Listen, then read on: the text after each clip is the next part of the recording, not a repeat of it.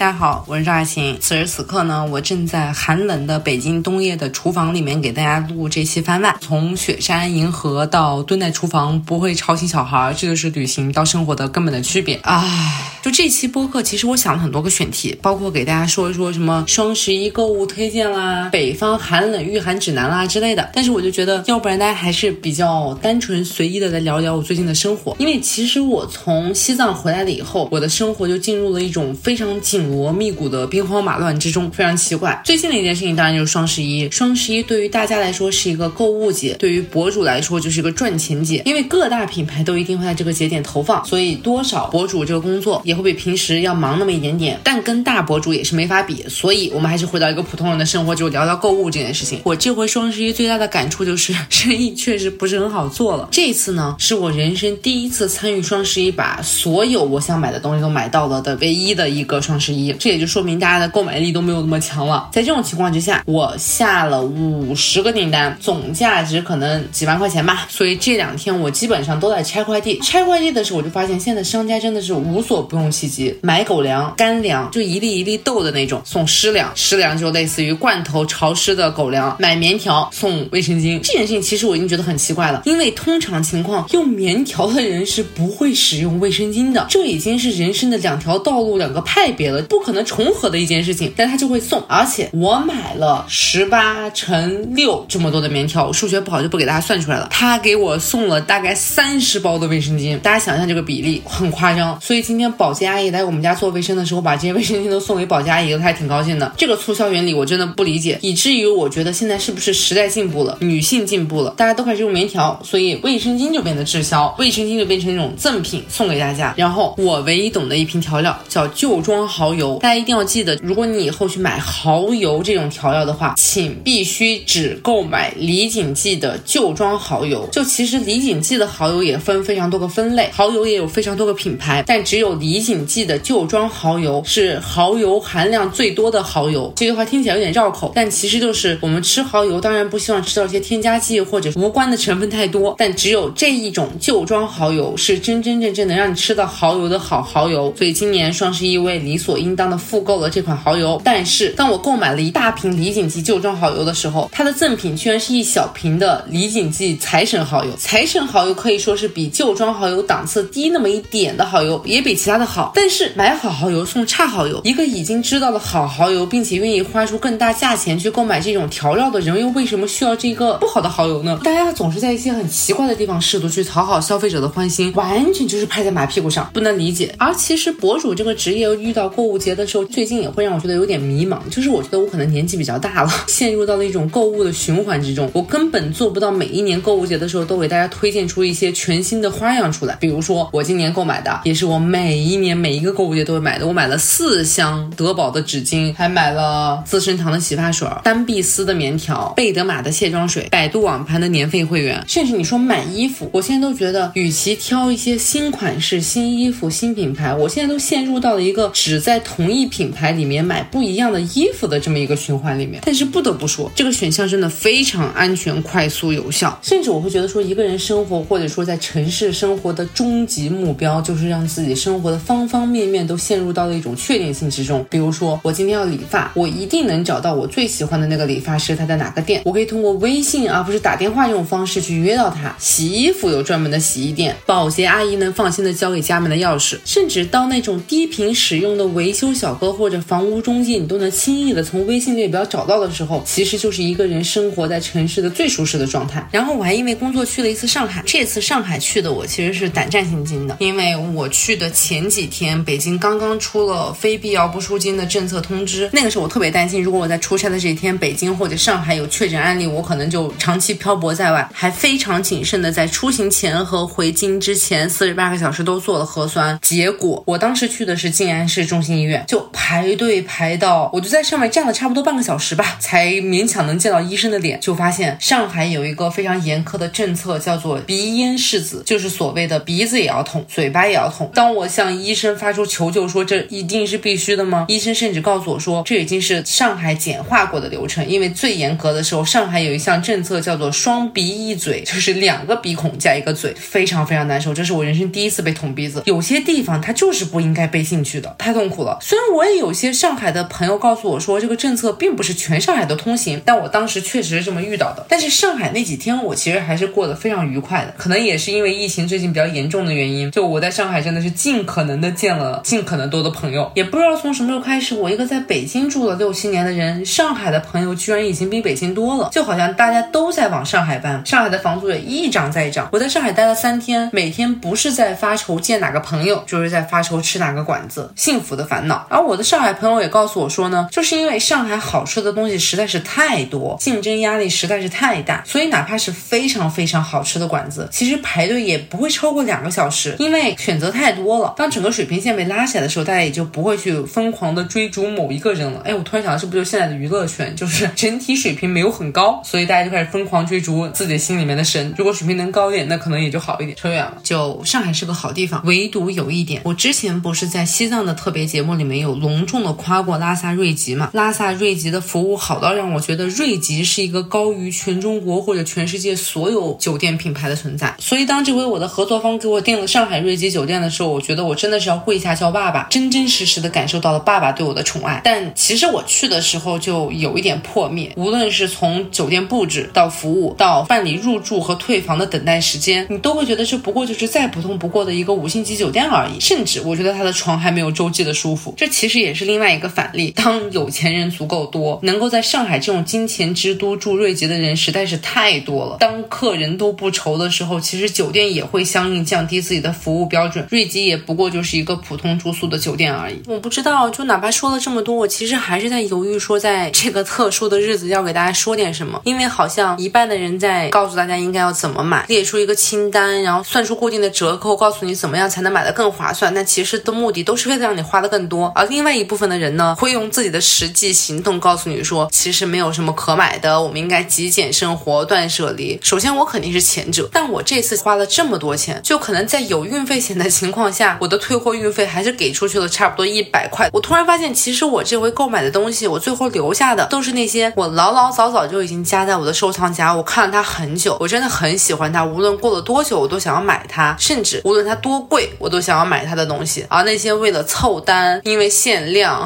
因为付了定金，或者说因为看了某一个博主的清单，所以加在购物车里的东西，其实大部分我都退了。我以后可能还是会去住洲际，我觉得它的性价比是五星级酒店里面最高的。我不会去购那个看起来更好但也参差不齐的瑞吉。我以后还是会疯狂的买东西，但是我可能会更早更早在生活的每一处提前加好我的购物车，这样我随删随看，让时间度过的足够久，我才知道什么是我真正想要的吧。You're